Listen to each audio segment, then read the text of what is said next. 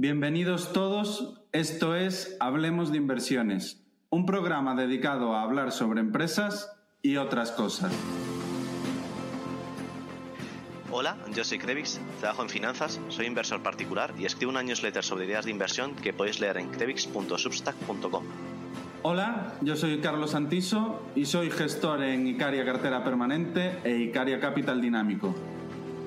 Todo el contenido de este programa no supone una recomendación de compra ni de venta.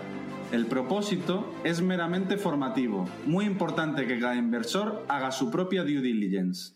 Hola a todos. Antes de comenzar el capítulo, nos gustaría hablaros sobre el Club del Value.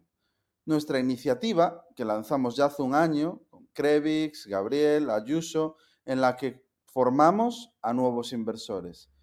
En él tenemos contenido formativo todas las semanas sobre opciones, sobre herramientas para seguir la cartera, sobre gestión de pesos, contabilidad, todo lo que te puedas imaginar. Pero además, una vez todas las semanas, hacemos un directo de inmenso valor, donde, por ejemplo, Gabriel nos puede hablar sobre su modelo de Golar y compartirlo, Krevis nos puede hablar sobre Embracer, Ayuso nos puede hablar de su compañía de Amico presente en la cartera del club y ha multiplicado por más de tres veces. Cosas de muchísimo valor. Además, tendréis tesis de inversión continuamente donde podréis aprender nuestro proceso, en qué nos fijamos, los puntos clave y seguir nuestra cartera modelo, que la verdad, al ser cuatro perfiles tan diferentes entre nosotros, lo está haciendo muy bien. El outperformance a la MSCI Wall es considerable. Aprovechamos este aniversario para lanzar un descuento de 100 euros que estará vigente durante el próximo mes. Y además tenemos más novedades, ¿verdad, Krevix? Sí, todos aquellos que sean miembros del club van a tener un descuento en el próximo curso de inversión sectorial que da el IEB. No sé, Carlos, si nos quieres comentar algo más del curso. Así es. Como muchos sabréis, hace, creo que han pasado ya seis meses, lanzamos un curso con una de las escuelas de finanzas de mayor prestigio en España sobre análisis sectorial, en el cual una parte teórica sobre sectores, imaginaros, sobre shipping, en este caso lo da Ayuso, sobre oil and gas, en este caso lo da Gabriel, sobre gaming, sobre calidad, y en todos ellos tenemos una parte teórica y una parte en el que vemos en profundidad el modelo de cada sector. ¿De qué nos puede servir esto? Aprender a modelizar y en qué fijarnos en cada sector, que pueden ser muy diferentes entre sí. No tiene nada que ver invertir en oil and gas con invertir en calidad. Y es bueno tener las herramientas para poder aprender a hacerlo. Así que volvemos a cerrar este acuerdo con el IEB. Todas aquellas personas que sean miembros del club ahora o que se hagan miembros del club van a poder eh, disfrutar de un descuento del 40%. Es decir, teniendo en cuenta que el curso del IEB tiene un precio de 500 euros, si te haces miembro del club o si ya lo eres, se te va a quedar en 300. Lo cual, en nuestra opinión, es tremendamente competitivo para el claustro de profesores, que os invito a verlo. está formado por profesionales de primer nivel y es un gran número de horas para aprovecharlo.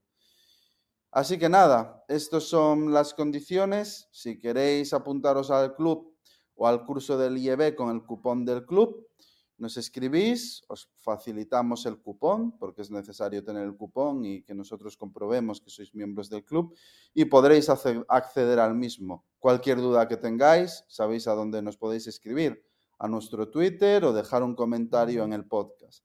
Así que nada, espero que os resulte interesante. La verdad que a nosotros nos ilusiona mucho y ponemos mucho trabajo y esfuerzo en ello.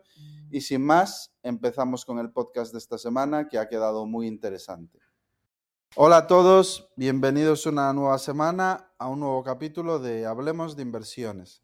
Esta semana tenemos a una persona muy conocida en Twitter, que es Héctor Moedano, y vamos a hacer un programa especial en el cual intentaremos, bueno, aportará a Héctor, que en esto sabe muchísimo más que nosotros, aportar herramientas y utilidades que puedan ser útiles de cara a la inversión o incluso temas más personales que yo soy bastante seguidor de sus hilos y he visto, he visto algunos tremendamente interesantes. Eh, Héctor, muchas gracias por estar con nosotros. ¿Qué tal? Muy buenas tardes. Bueno, lo primero, daros las, gracias por la invitación y bueno, como siempre digo, con muchísimas ganas de poder aportar mi granito de arena en algo que ahora mismo pues está, está muy de moda, ¿no? Que es el tema de, las herramientas digitales que podemos utilizar en cualquier sector. Y, bueno, pues como digo, pues encantadísimo, ¿no? De, poder ayudar a todas las personas que nos escuchan. Perfecto, Héctor. También tenemos con nosotros a nuestro compañero Krevix. ¿Qué tal? ¿Cómo estás? Muy bien, con muchas ganas de este podcast, que es un poco distinto a lo habitual, a la típica entrevista con gestores. Y, yo creo que puede gustar bastante, sobre todo que va a ser muy útil ¿no? para todos los oyentes. Sí, no tengo ninguna duda. ¿Y cómo va, cómo va ese año, Krevix? ¿Despega la embrazadera? Ahí va, ahí va. No, no termina de despegar mucho. Verdad que esperar un poco. Largo plazo. Pues nada, Héctor, para empezar, para todos aquellos que escuchen nuestro podcast y no sepan quién eres, una breve introducción de quién es Héctor Moedano.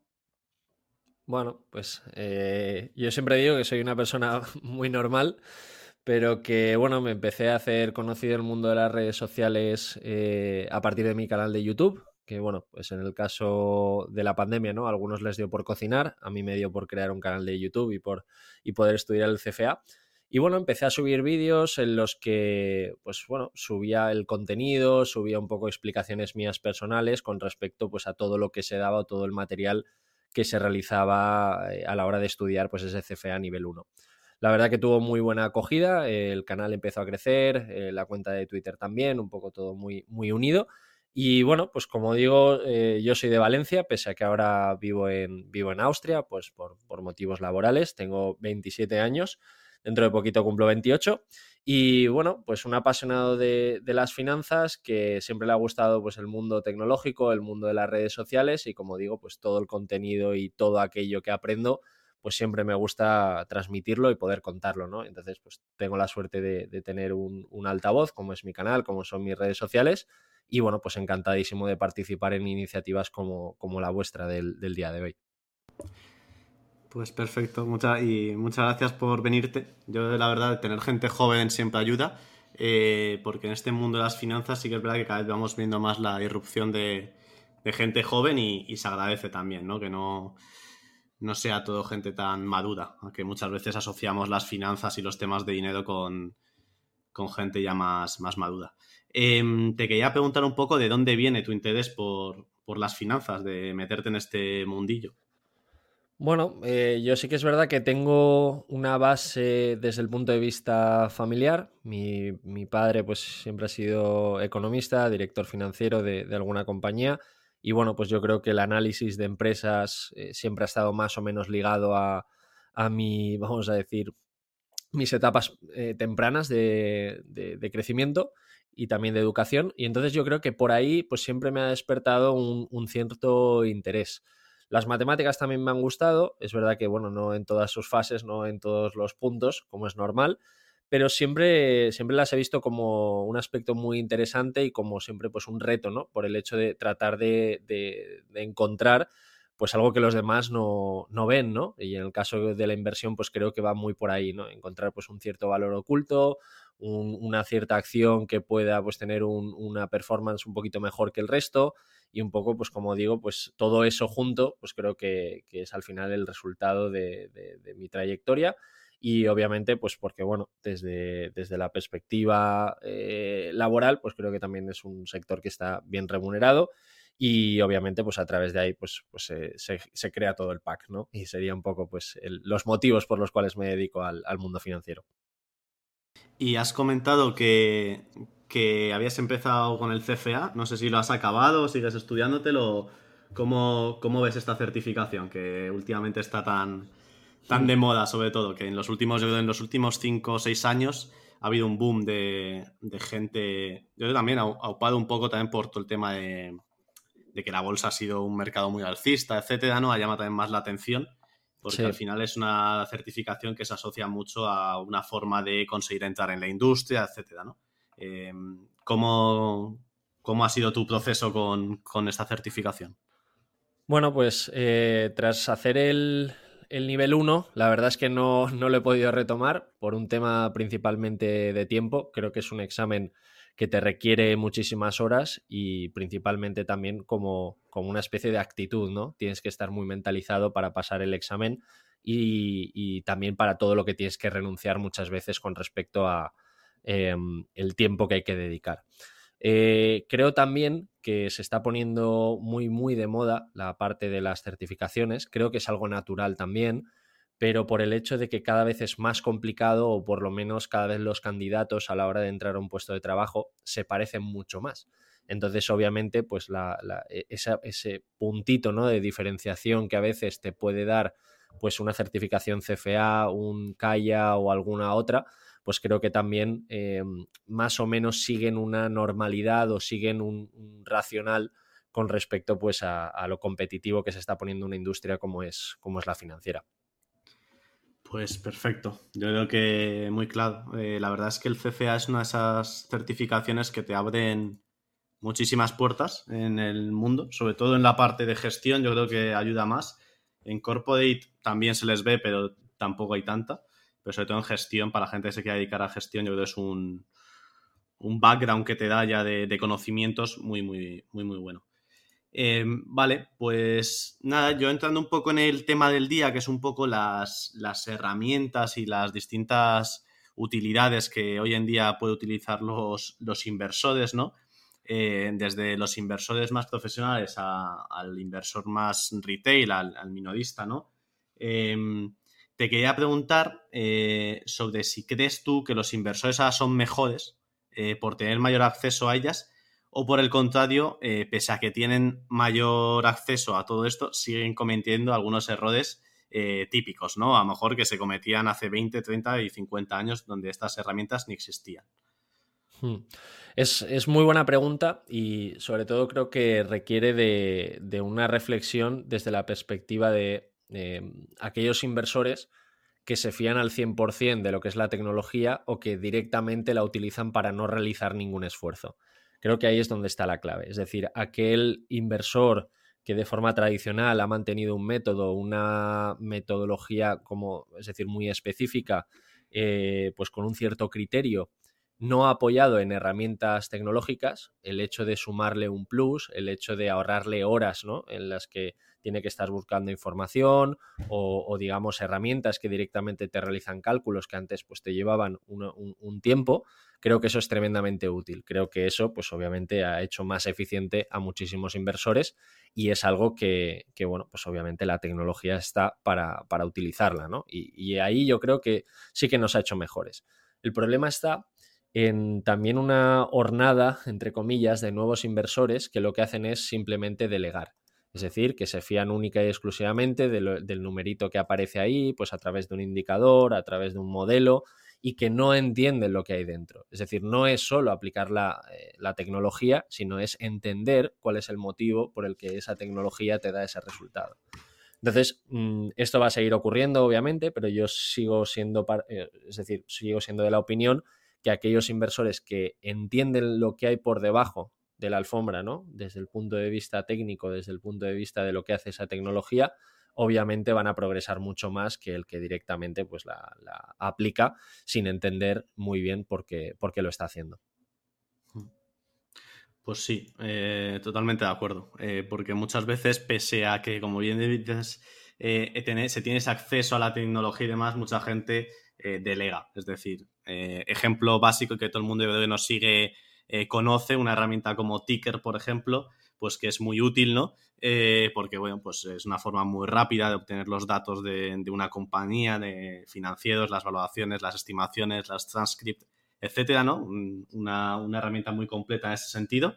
Eh, es de pago ahora, creo, pero no mucho tampoco. O sea, no, para el que le interese invertir es una buena herramienta, yo creo. pero claro, es una forma en la que muchas veces te fías de los datos que hay ahí, cuando en ocasiones esos datos que yo lo he visto y, creo que Carlos también está conmigo en esto, hemos visto algunos errores en esos datos y cosas así que a lo mejor, pues, eh, pues si estás utilizando esos datos muchas veces te puede cambiar la valoración, te puede cambiar eh, la perspectiva que tienes de lo que ha hecho la compañía ciertos años. Ejemplos, ¿no? O sea, como que, que yo creo que, mm, en mi opinión, y que ahora comente Carlos también la suya, que me interesa mucho saberla, pero yo creo que es muy útil el tener el acceso a todas estas herramientas hoy en día y yo creo que como inversores eh, nos viene genial, pero al mismo tiempo eh, creo que hay una parte, digamos, más vieja escuela de trabajo que de revisar cosas que, de leer sobre todo muchas cosas eh, que comenta la compañía, pues ya sea en, en los propios transcripts y demás, que hay que hacerlo. que aunque te den la información mucho más fácil, mucho más rápida, ese trabajo, digamos, de inversor, de, leer las cosas, de revisar los datos, de comprobar que la información que te da tu proveedor de datos sea correcta, eh, es clave. ¿no? Eh, que muchas veces queremos ir muy rápido, eh, miramos una compañía muy por encima, tal, para tomar una decisión de inversión rápido y, suele ser un error, ¿no? No sé, Carlos, ¿tú, tú qué piensas de esto?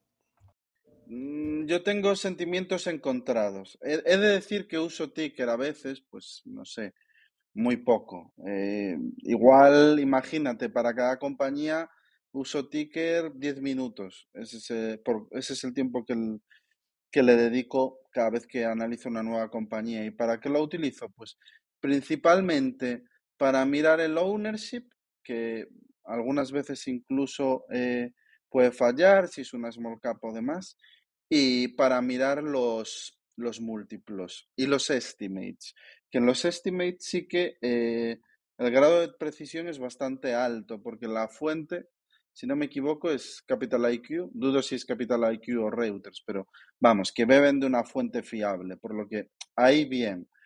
Eh, el problema viene de los eh, estados financieros estandarizados que mucha gente utiliza. Y cuando hablo de esto, no hablo únicamente de, de ticker. Hablo de ticker, hablo de Morningstar, hablo de Yahoo Finance, hablo de Guru Focus, hablo incluso, eh, me atrevo a decir, hablo de Bloomberg, de Faxit y de Reuters, que también tiene estados estandarizados.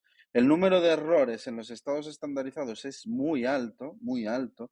Evidentemente, en los estados estandarizados de Bloomberg y de Faxit va a haber muchos menos errores que en los de Ticker, pero va a haber errores. Yo he tenido Bloomberg, he tenido Faxet, llevo utilizando herramientas de este tipo, que hablamos que valen mínimo 20.000 euros al año. Llevo utilizando herramientas de este tipo, creo que 8 o 9 años ya, y me he encontrado muchísimos errores. De la única forma que no te vas a encontrar casi errores, y aún así los he visto, es cuando utilizas los estados financieros as reported, los cuales eh, los puedes encontrar en Bloomberg, son 30 mil, bueno, 30 y pico mil euros al año. Los puedes encontrar en Reuters y si son nanocaps, también te puedes encontrar problemas en, en Reuters. Y en Faxet los puedes encontrar, pero con un límite de años eh, bastante importante. Es decir, igual tienes los estados as reported, tal cual se reportan, de los últimos dos, tres años. Así que para mí, como bien indicabas, eh, el mejor método sigue siendo old school. Coger las cuentas, ticarlas a mano, irte a las memorias, el desglose de gastos, cómo se compone el EBITDA ajustado, hacer las subpartidas para ver si es un EBITDA ajustado más enfocado a te estamos vendiendo humo o un EBITDA ajustado más eh, normal, más, eh, digamos, legal que los hay, hay muchos casos, la gente dice, ah, no, el EBITDA ajustado cuando lo veo es una red flag. No estoy para nada de acuerdo. He visto EBITDAs ajustados que tienen un racional eh, detrás que lo justifica. También es cierto que he visto muchos otros que no. Y, y es lo que podría decir que nos empuja a ser cómodos y a que la inversión se convierta en algo más del tipo, ah, pues esto está barato porque cotiza este múltiplo y el múltiplo histórico está por debajo, eh, perdón, está por encima y es una gran oportunidad, creo que ahí no hay valor y que creo que ahí se pierde una fuente importante de, de ventaja del inversor que reside en dedicar muchas horas, leer y, bueno, llegar a puntos donde el resto no llegan, que desde luego que con un ticker de turno, sin menospreciar la herramienta, que me parece, me parece una gran herramienta, no vas a llegar. Eso es un poco mi conclusión. Eh, una vez hemos hablado de Bloomberg y demás aspectos, ticker y todos, todos estos puntos, Héctor, ahora mismo estás invirtiendo en renta variable y de ser así, ¿cuáles son tus tu top 3 de picks? Pues eh, ahora mismo sí que estoy invirtiendo en, en renta variable y no solo renta variable, sino también muchos más activos que ahora podemos comentar. Y bueno, como sabes, yo también, eh, pues el mundo de o el tema de, de, las carteras permanentes, pues siempre me ha llamado mucho la atención, sobre todo en momentos así complicados. Eh, pero bueno, ahora como mis dos principales posiciones estaba revisando, no por el volumen de entradas, sino por la propia revalorización. La primera posición es McDonald's y la segunda por propia revalorización es BBVA. Serían, digamos, las, las, que, las posiciones más importantes. Eh, el, bueno, McDonald's principalmente por un, por un tema de, de, de, consumo cíclico, de que creo que cuando las cosas van un poquito mal, pues eh, McDonald's es una empresa bastante resistente. Y luego BBVA porque, bueno, eh, creo que es una de las, de las entidades financieras más, eh, más solventes que tenemos en, España. La subida de tipos pues también le puede ayudar. Y, y bueno, pues eh, salvo la parte turca, ¿no? que es digamos la que, la que más preocupa, pero que yo dentro de mis estimaciones y valoraciones pues eh, la valoro a cero y me sigue y sigo viendo algo de valor. Entonces, bueno, pues a partir de ahí esas son dos, dos posiciones principales y luego pues todo lo que haya de renta variable a través de, de las composiciones de, de carteras permanentes. Joder, me ha sorprendido muchísimo, ¿eh? sí, es la primera vez que nos dicen BBVA de PIC, pero hay que, hay que decir que está muy bien escogido porque, joder, ha, ha, ido, ha ido muy bien, ¿no? O sea, debe de ir en el año como un cañón, vamos. Sí, eh, sí que es verdad que fue además una de las, de las posiciones que, si no recuerdo mal, eh, tuve compradas eh, tras, el, tras el COVID porque, vamos, tanto Santander como BVA, si no recuerdo mal, Santander llegó a los incluso por debajo de 2. Y yo BBVA eh, la compré sobre unos 3,12, 3,14. Bueno, tengo luego algunas compras por el camino aproximadamente, pero bueno, sí, la revalorización es, es, es, bastante grande. Pero sí, sobre todo apoyado por la, por la parte de subida de tipos y porque, eh, sobre todo en momentos de pandemia, creo que los bancos eran las, las acciones que estaban incluso por, por debajo de, de, su valor en libros. O sea, era algo que, bueno, desde mi punto de vista, tampoco era el 100% de mi cartera, ¿no? Pero una posición eh, táctica en este, en este sector, pues creo que, tenía sentido y sobre todo, pues, hombre, tampoco, tampoco sabíamos nadie, ¿no? Si esto hubiese sido, si esto se hubiese alargado durante dos años más lo del confinamiento, pero a priori era algo que, que para mí tenía sentido en su momento. Sí, desde luego que, desde luego que ha salido bien. También es cierto que en España eh, tenemos tan mala imagen de este tipo de acciones que yo creo que eso también es lo que genera las buenas oportunidades, porque nadie las quiere. O sea, y como bien dices, pues se pueden coger a, a precio de mm, a precio de saldo. Ahora mismo el BBV está cotizando a siete veces beneficios. Quizás sea, sea muy pesimista. Eh, y en cuanto a McDonald's, pues, pues típica sí, eh, empresa resiliente. Eh, interesante también el tema de las carteras permanentes, que ya sabía que te gustaba, sobre todo porque vivimos en, en, una época donde se ha vivido el mayor drawdown de la historia en la cartera permanente, que ha sido el año 2022. O sea que es, es, un, es un buen momento para iniciarse en ello. Al final, bueno, pues lo que todos sabíamos, los tipos de interés era imposible que fuesen más abajo, aunque ciertas personas pensasen que sí podían ir más abajo y hemos tenido un reversal de tipos eh, brutal. O sea, hablamos de que hace 12 meses igual estaba el bono alemán a 30 años en menos 0,3 y ahora está en 3. Es una subida de 330 puntos básicos, es una, una barbaridad. Pero bueno, desde estos niveles, eh, desde luego que es un punto de cara a rentabilidad potencial más interesante que el que había hace 12 meses. Sí, sin duda. Y, además, bueno, a mí que me gusta aplicar un poco de de gestión activa dentro de, lo que es la parte no invertida en, cartera permanente, eh, con los tipos de interés, sobre todo en renta fija alemana y, luego estadounidense, creo que hay muchísimo espacio para la renta fija eh, corporativa de alta calidad. Eh, ya, o sea, ya no solo desde el punto de vista retail, sino también los, institucionales. Yo, bueno, eh, trabajo en la, en la, Bolsa de Viena y concretamente en, coordino todas las emisiones de, bonos eh, principalmente y, yo me estoy encontrando con yields que digo, la verdad que esto me lo preguntan hace dos años y, y yo creo que no existe. Incluso estructuras de financiación en las que hay colateral suficiente como para, vamos, para, para, para básicamente llevarte rentabilidad a tu cartera y, y, no preocuparte de nada. Incluso estructuras en las que hay un seguro por detrás también en las emisiones. O sea que aquí yo creo que el buen gestor de renta fija tiene muchísimo espacio ahora para, para de verdad salirse. O sea, por eso creo que dentro del contexto de, de mercado que hay, eh, una cartera permanente y, y, algún tipo de, renta, de, de fondo de renta fija de gestión activa puede tener muchísimo sentido ahora mismo.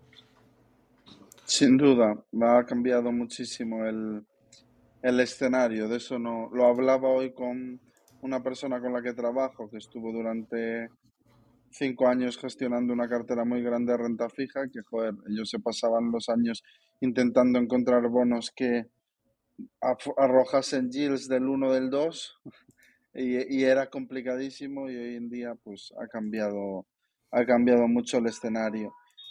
Lo, lo hablábamos también en, en, el podcast que hicimos con Gabriel Ayuso eh, al comienzo de año. Hablábamos bastante sobre este tema y las oportunidades que puedan salir de aquí que yo me acuerdo que comenté el tema también de las aseguradoras, que, las carteras que han sufrido muchísimo, que ahora por el contrario, eh, pues mm, si viésemos una bajada de tipos eh, de aquí a 6, 12 meses, eh, pueden también ser unos, unos, activos bastante interesantes en los que invertir, ¿no? Porque tienen tanta, tanto peso en renta fija sobre todo. No, y, y, sobre todo también, como digo, en esa renta fija de corta duración en la que, o sea, al final esto depende de, los flujos de efectivo y de, y de, las maturities que tienen los bonos.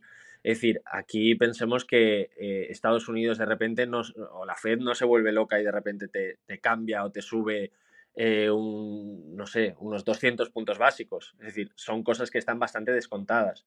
Entonces, como digo, en, ese tipo de emisiones muy específicas, en ese tipo de emisiones de, grado de inversión, pero de muchísima calidad o, típicos bonos, ¿no? Que, se hacen emisiones para financiar algún proyecto en el que luego el comprador es un Estado o es, un agente, ¿no? Triple A.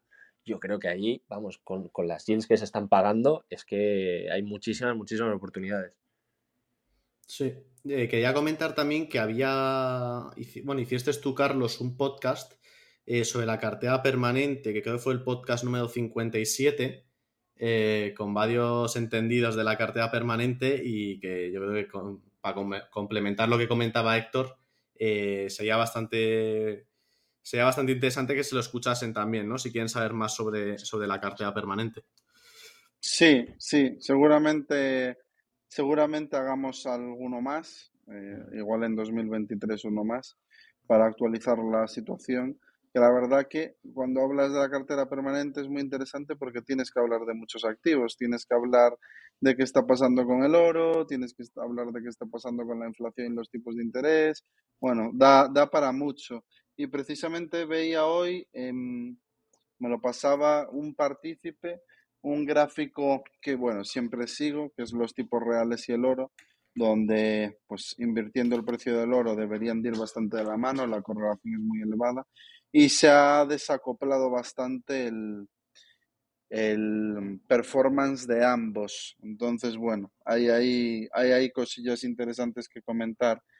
Ya pasando a la temática principal del podcast, el tema de las utilidades, eh, si te parece, empezamos a comentar fuentes o herramientas que crees que generan más valor para invertir o cualquier tipo de utilidad, también me sirve a nivel personal que creas que, pues, que a ti te esté aportando mucho valor. Perfecto. Bueno, yo creo que la primera y la que ha destacado durante todo este año 2023 es, es la irrupción de, de ChatGPT. Eh, ya no solo por la propia herramienta, sino por todas, eh, es decir, todas las ramificaciones eh, que desde el punto de vista de los desarrolladores, pues se ha podido aplicar a muchas otras herramientas. yo creo que esa sería la principal y la que, pues, básicamente todo el mundo está hablando de ella. No obstante, a mí me gusta trabajar mucho y ahora que, se permite es que esa misma, ese mismo chat GPT lo podemos, vamos a decir, añadir como extensión a hojas de cálculo de Google o a documentos de Google. Yo creo que esto es eh, algo bastante diferencial porque imaginemos ¿no? que queremos pues, solicitarle a ChatGPT pues, simplemente que nos diga una fórmula, ¿no? Pues simplemente la tenemos que escribir y ChatGPT lo que hace automáticamente es ese comando que le hemos mencionado, automáticamente nos lo traslada al Excel.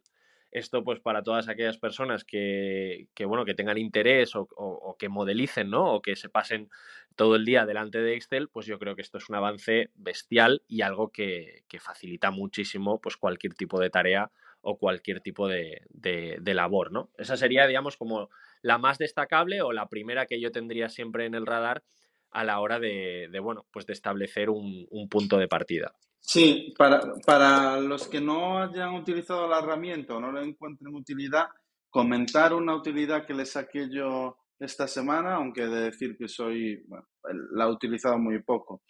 Pero esta semana que estaba analizando, terminando de modelizar los resultados de, de ASA, la conference call, sacando datos, bueno, haciendo, haciendo el trabajo tras el earning report y el informe anual que ha salido. Y ASA es una compañía, ASA Abloy, una compañía nórdica, es una compañía muy difícil de analizar porque tiene muchos segmentos, que a la vez tienen subsegmentos, que a la vez dentro de los subsegmentos hay subsegmentos y te puedes volver un poco loco, ¿no? Entonces, em, estaba leyendo en la conference call que se citaba un subsegmento de otro subsegmento y era difícil entender a qué se dedicaban y entonces le dije a ChatGPT, oye, este subsegmento que pertenece a este segmento de ASA hablo y a qué se dedica.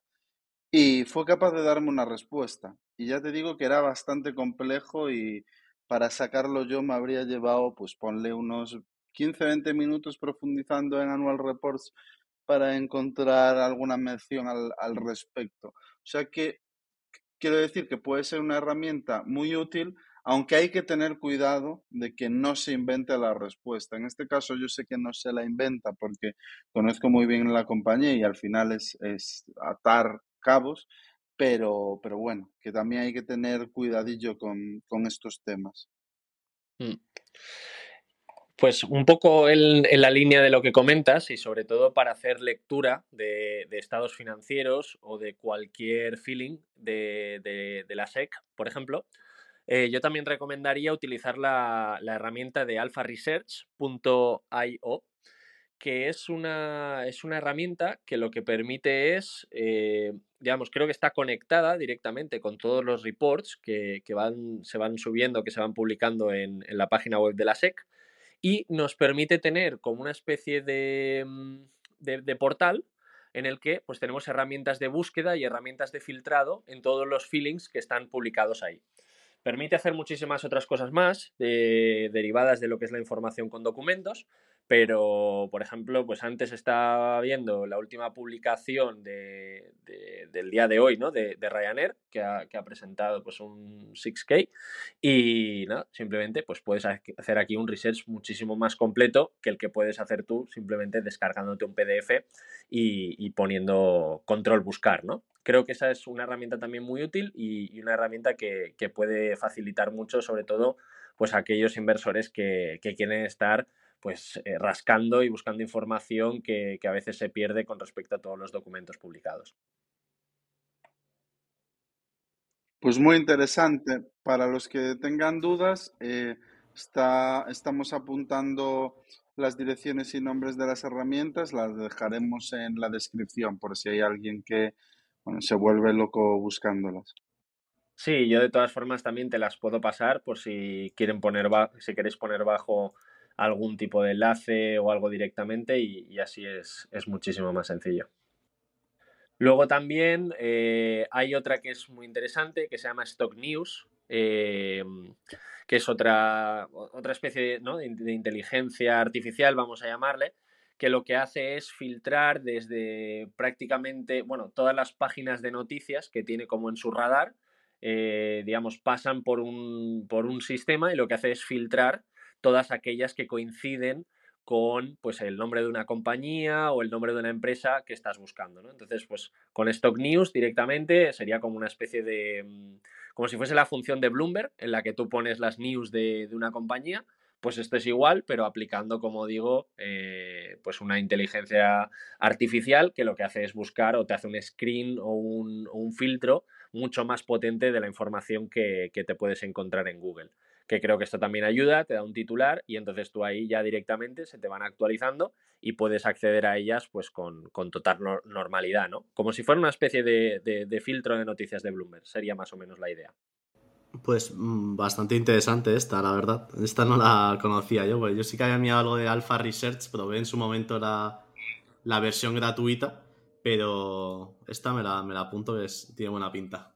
Sí, la, verdad es, es, que hay muchas. También para, para los amantes de, Tesla, que ahora está también muy de moda, pues también salió en vez de ChatGPT, salió eh, la herramienta de, de, Stock GPT, que lo que hace es, eh, bueno, lo que han metido dentro de la API son todos los, todos los, las calls, ¿no? Los, los call, eh, es decir, como si fueran los, las Investor Call, como si fuera, sí, el, meeting anual, los han transcrito y, las, y los han metido como en el sistema ¿no? de, de, esto, de GPT. Entonces tú le puedes pedir lo que quieras con respecto a todo lo mencionado eh, con estas calls desde el año 2011 de, de, la compañía Tesla. Entonces, esa también está muy bien porque para todos los amantes o inversores de, de la compañía, pues pueden hacerle una pregunta como si fuera ChatGPT pero específico del contexto de Tesla desde el año 2011 eh, con respecto pues, a los earnings, con respecto al EBITDA, con respecto a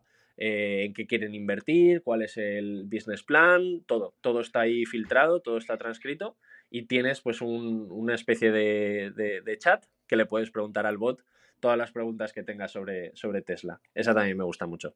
La, verdad es que las posibilidades son infinitas, ¿eh? Porque esto es solo de Tesla, pero la verdad es que la facilidad que te da para buscar, como tú bien has dicho, pues eh, cosas de earning calls, de cuántas veces el management ha dicho tal, o cuándo se ha hablado de que va a aumentar el CAPEX tal en, esta empresa, ¿no? O poner un ticket y demás. Que todo eso en, en breves, vamos, o ya se pueda estar consiguiendo es, es un ahorro de tiempo sobre todo. Porque yo soy de los que piensan de que mm, posiblemente, tanto como eliminar trabajos, eh, no vayan a eliminar, o habrá alguno muy residual, ¿no? Pero sí que es verdad que lo que puede aumentar es mucho la, productividad de los empleados.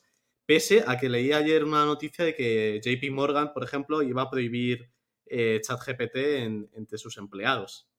O sea que. Mm, bueno, eso, es lo, eso es lo de siempre. Luego, si no puedes vencerlos, únete a ellos. O sea, esto, esto es como ChatGPT, que dentro de unos años, si ahora pues, nos parece una barbaridad, pues imagínate dentro de unos años. Esto es solo el principio. Esto es como cuando desde, no sé, eh, con, Windows o cuando en su momento se, se, pudo mandar el primer correo electrónico. Pues imagínate todo eso, lo, lo que ha cambiado el mundo. Pues esto yo creo que va a ser una revolución.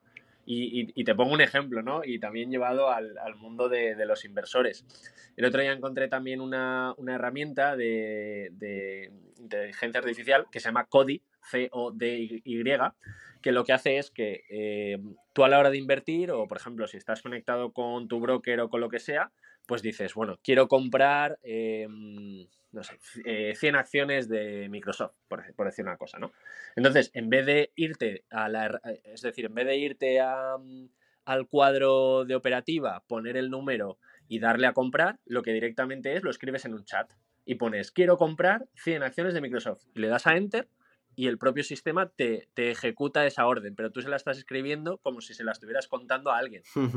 Es decir, o le dices, bueno, ponme un stop eh, cuando el precio llegue a, no sé, a 90 dólares y le das a enter y automáticamente el sistema te lo hace. no, tienes que ir al, gráfico, no tienes que ir a, digamos, como a la, a la boleta y, añadir la, información. Directamente se lo escribes y, la inteligencia artificial te lo, te lo lanza. Sí, la verdad es que las, posibilidades ya en este mundo son, son brutales. Me acuerdo eh, en verano, eh, no sé si lo concedéis, a Martin Screlly, que es un famoso inversor, ha pasado por la cárcel también. Eh, salió de la cárcel y organizó un concurso de, stock picking. Y, una de las cosas que estuvo cuando estuvo probando fue a crear un, bot que directamente fuese comprando lo que el chat de Twitch quisiera. ¿Vale? puso un límite de dinero, no sé si fueron 20 mil dólares, y le dio la potestad al, al chat a que a través de escribir, eh, pues eh, eh, compra 500 Teslas, ¿no? en función de eso fue haciendo, bueno, al final terminó perdiendo los 20 mil dólares, por eso es, no hay que dejar el dinero en, manos de quien no confías, pero queda curioso, ¿no? Que cómo había configurado para que a través de Interactive Brokers, desde el chat de Twitch, se enrutasen órdenes al broker suyo. Me pareció súper interesante, ¿no? Digo, no para algo que vaya a hacer, obviamente, ¿no? Porque al final es un poco locura, pero simplemente que se puedan hacer todas estas cosas eh, en muy poco tiempo, eh, me parece brutal, vamos. Sí, sí. Y, luego, pues bueno, también herramientas que no van tanto desde la perspectiva del, inversor puro y duro, pero sí que a todas las personas que nos gusta el mundo financiero, pues por lo general solemos, solemos leer bastante, ¿no? Libros, etcétera. Y hay veces que, pues eso, no tenemos tiempo para, para no sé, o, para dedicarle todo el tiempo que, quisiéramos. Pues ahora hay otras herramientas, a mí, sin, eh, hablo un poco de memoria, pero hay una que me, que me gusta mucho que, se llama Wisdolia, que lo que hace es que tú le, le, dejas un, un, documento y lo que te hace son como flashcards de, de, los puntos más importantes. Y en vez de, digamos, leer todo el texto, lo que haces es solo como leer los, los bullet points más importantes de a lo mejor de un documento de, no sé, de 400 o 500 páginas.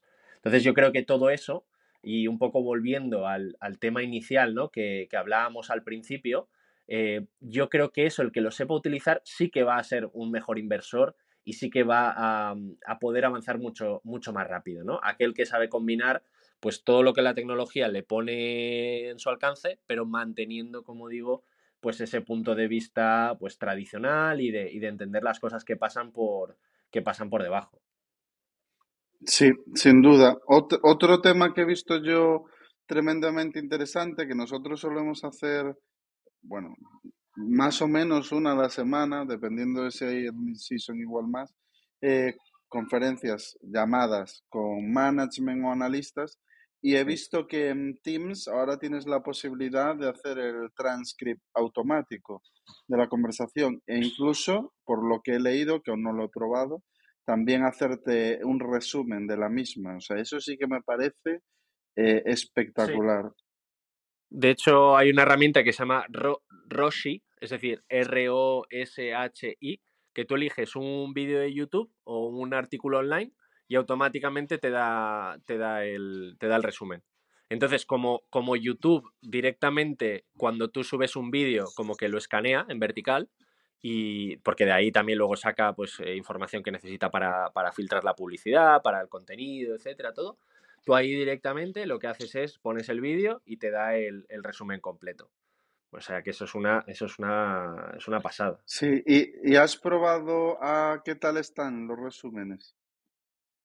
A ver, eh, depende más de la transcripción que del propio resumen.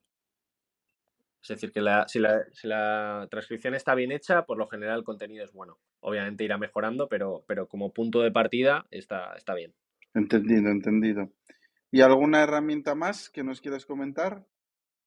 Pues el otro día, bueno, esto más para, perfiles jóvenes, eh, que bueno, que no deja de ser algo relacionado con el mundo financiero, porque bueno, supongo que también tendréis muchos oyentes, eh, pues como digo, jóvenes que están pues empezando sus carreras eh, financieras, pues se habrán dado cuenta que a la hora de aplicar a un puesto de trabajo es, es bastante denso el hecho de que te pidan no solo el currículum, sino que luego lo que tienes que hacer es añadir tú manualmente, eh, casi paso por paso, pues toda tu carrera, todo tu currículum, es decir, no vale solo con mandarlo, sino que además lo tienes que escribir. Y eso, pues la verdad que a veces, eh, vamos, es que se, te quitan las ganas, ¿no? Cuando llevas 35 minutos aplicando un puesto de trabajo. Pues el otro día hice también un hilo de Twitter que, vamos, que a la gente le gustó mucho, eh, hablando de una herramienta que se llama Simplify, que es como una especie de, mm, es decir, lo que hace es te pide toda la información que te puedan pedir con respecto a tu experiencia y lo que haces es tú cuando entras a la solicitud de un nuevo puesto de trabajo, activas esa extensión y automáticamente vuelca todos los datos con respecto a, pues eso, a tu experiencia, a desde qué fecha, qué fecha has trabajado, el texto en el que explicas pues cuáles eran tus funciones, es decir, todo. Entonces, lo que antes te llevaba 30 minutos de aplicar a un puesto de trabajo, ahora pues en menos de 4 o 5 minutos ya lo tienes. Entonces puedes aplicar a, muchísimos más sin, estar así, eh, vamos, sin, sin, perder horas y horas eh, haciendo algo que, bueno, que en principio cuando ya has mandado el currículum debería más o menos ¿no? de, de servir. Entonces esta de Simplify a mí me gusta muchísimo y cuando alguien me pregunta, pues es, de lo primero que le suelo recomendar. Bueno, eh, aquí, por ejemplo, también para los, para los, desarrolladores, eh, que también, pues hay, no, olvidemos, ¿no? Que también hay una parte quant también muy, muy potente y que poco a poco se va haciendo paso y que creo que, va a ser un, gremio, ¿no? Muy, muy potente en el, en el futuro. Pues también yo les recomendaría una página web que se llama Roadmap, eh, como si fuera, eh, bueno, mapa de carretera, vamos a llamarle así, que, está muy, muy bien porque lo que hace es crear una serie de infografías que lo que te permiten es, pues, cuáles son los pasos a seguir para profesionalizarse en función de eh, si quieres ser un programador eh, de, los diferentes lenguajes ¿no? que existen. Pues en el caso de que quieras especializarte en Java, eh, que te quieras especializar en C, en Python, etcétera, pues te da como una serie de herramientas y de enlaces muy, muy, muy, muy buenos y muy interesantes para poder acceder a, cualquier tipo de, información relacionada con pues, la formación eh, en, ese, en ese nicho, ¿no? en, ese, en ese aspecto. Yo creo que, vamos, y, eso sobre todo para, para cualquier persona que, tenga interés. El mundo cuantitativo yo creo que va a ser algo que en el futuro, vamos, no saber eh, va a estar incluso penalizado en, cierto sentido, ¿no? Sobre todo para acceder a, algunos puestos de trabajo. Vas a competir contra gente muy, muy buena. No sé qué, opinión tenéis vosotros también sobre eso. Sí, yo de hecho tengo un par de amigos eh, quant eh, uno de ellos que trabaja en un, fondo quant y, la verdad es que, bueno, no hacen, no hacen nada parecido a lo que nosotros, Carlos o yo, podemos hacer a la hora de analizar empresas, sino que al final ellos pues están haciendo otro tipo de, operativa, digamos, eh, pues más fijándose en, distintas variables, programando algoritmos, etcétera, para tomar ciertas decisiones cada vez que haga algo, ¿no? Eh, es, es, una estrategia completamente distinta muchas veces confundido eh, por mucha gente con temas de análisis técnico, que yo creo que es un error bastante grande. Sí que es verdad que ellos miran algunos parámetros, pues de temas de volumen sobre todo y estas cosas, pero más allá de eso no, no, es, no se parece en nada a análisis técnico, ¿no? Y, yo creo que es un mundo en general eh, que, es, como tú bien dices, cada vez va, a ser más, más importante y que, oye, pues que hoy en día eh, cualquier persona ya no vale con haber estudiado finanzas o economía, etcétera, haber hecho un máster de esto, sino que también tienes que tener un conocimiento extra de, programación. A lo mejor no tienes que ser, si vienes de una carrera de finanzas, tienes que ser el que mejor, el que mejor programe, ¿no? Porque va a haber mucha gente eh, más preparada posiblemente, ¿no? Pero si tiene unos conocimientos, eh, pues saber hacer tus. saber optimizar, que te sirva sobre todo para saber optimizar tu trabajo diario, ¿no? en la hora ya pues estás trabajando, pues yo qué sé, eh, en un fondo, en una gestora, en una consultora, en un banco, etcétera, ¿no? Eh, yo creo que hoy en día casi todos, todas estas compañías eh, utilizan mucho, bueno, utilizan todas lenguajes de programación y, y los analistas tienen que saber también saber optimizar su, su, trabajo de esta forma, ¿sabes? al final, pues ya sea para modelizar, ya sea para cualquier cosa, pues saber hacerte una, desde una macro hasta ya pues hacerte un código en Python, ¿no? O, en Java. Eh, pero bueno, yo creo que sí, que hoy en día al final tener un perfil lo más completo posible eh, es lo que más te puede ayudar a, encontrar trabajo o a, un, nuevo trabajo o a mejorar dentro del tuyo o incluso hablando con inversores, pues eh, a nivel de inversor eh, minodista también te puede ayudar mucho. Eh, de hecho, hay un tuitero que es Gerard, que solo que nos escucha porque es, buen amigo nuestro, que, encima intenta enseñar Python a, la gente, creo que es Python lo que más enseña. Sí, pues es, pues es muy, muy bueno, yo creo, y, ayuda muchísimo a, adquirir esos conocimientos extra que, cuando sales de la carrera, sobre todo una carrera tipo A de economía y demás, eh, no los tienes. Entonces yo creo que sobre todo tener esos conocimientos de cara al futuro para encontrar trabajo, ya sea para mejorar en tu, en tu día a día, son claves. Sí, sí. O sea, yo, yo además, o sea, yo me muevo en un entorno muy formativo, ¿no? Porque de alguna manera eh, la gente que me sigue, entre comillas, pues yo diría que está entre los 22 y los 30 años, por lo que yo veo mucho las tendencias de, formación. Y, sobre todo, o sea, eh, obviamente gente muy preparada y, gente que, vamos, que es, envidiable.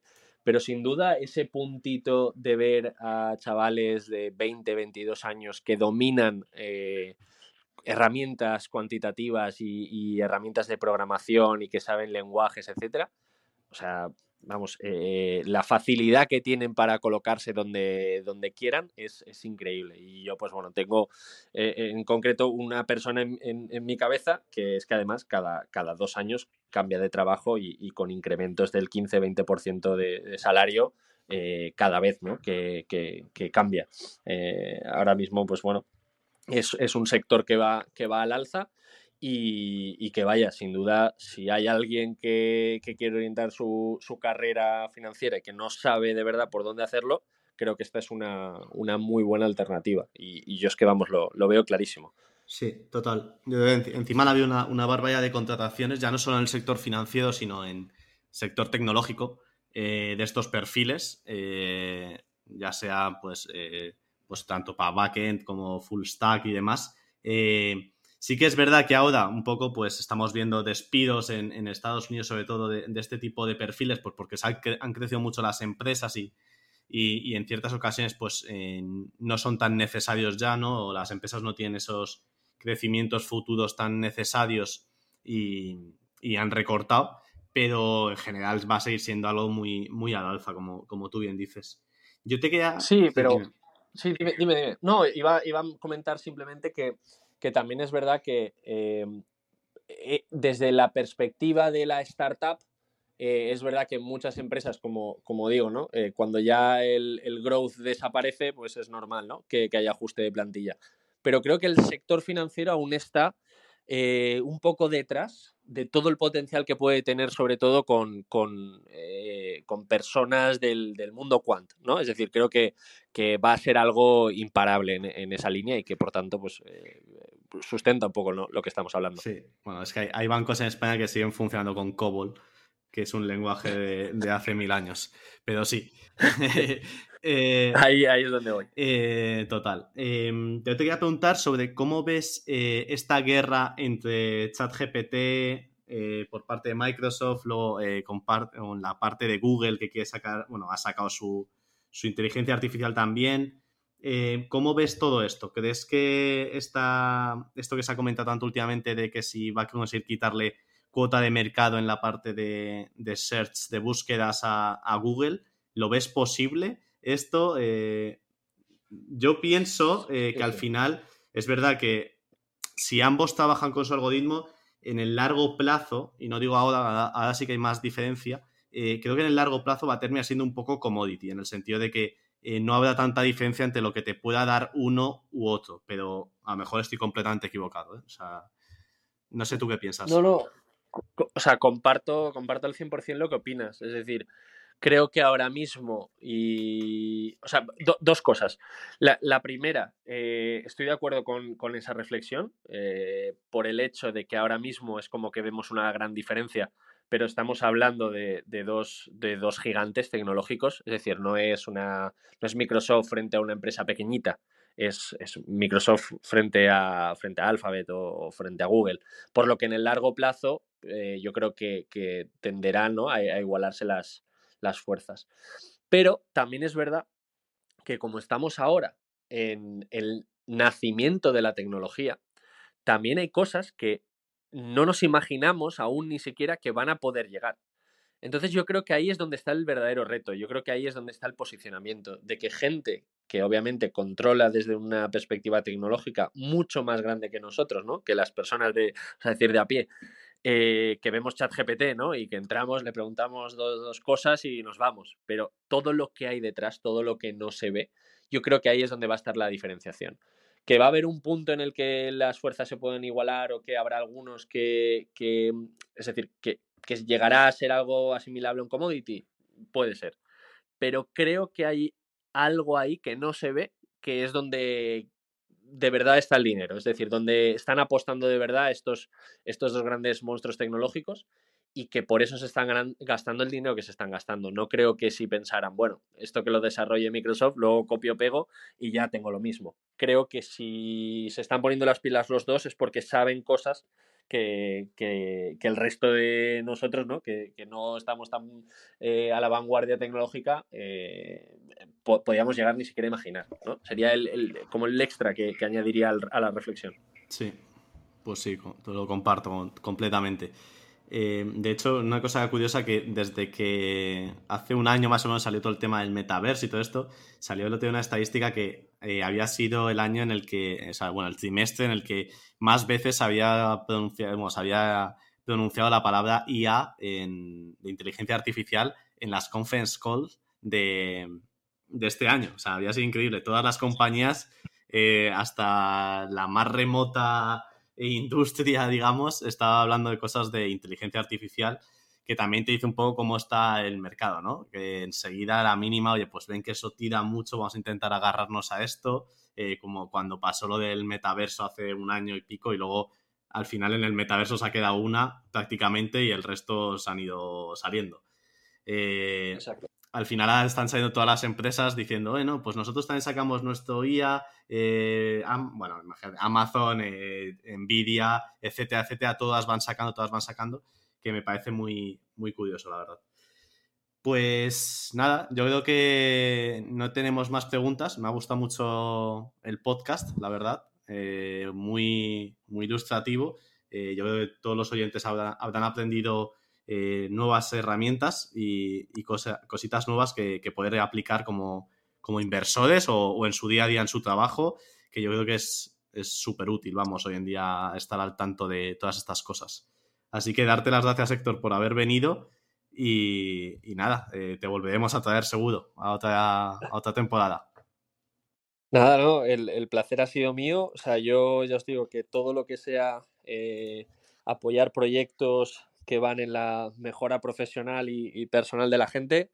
Creo que es fantástico. Eh, os felicito por ello, porque además es un podcast que constantemente eh, me aparece en redes sociales, que lo escucho de vez en cuando y que, bueno, en el momento en el que Carlos me lo dijo, pues fue, vamos, un, honor que os acordarais de mí para participar y que, como digo, pues eh, muchísimas gracias por, por haberme traído.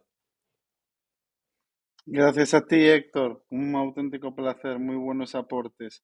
Y a los oyentes, a los oyentes recordad que si os ha gustado, dejadnos vuestro like, eh, también vuestro feedback, es muy valioso y nos vemos nada. Espero que dentro de una semana, si no tenemos ningún inconveniente. Muchas gracias a todos. Hasta luego.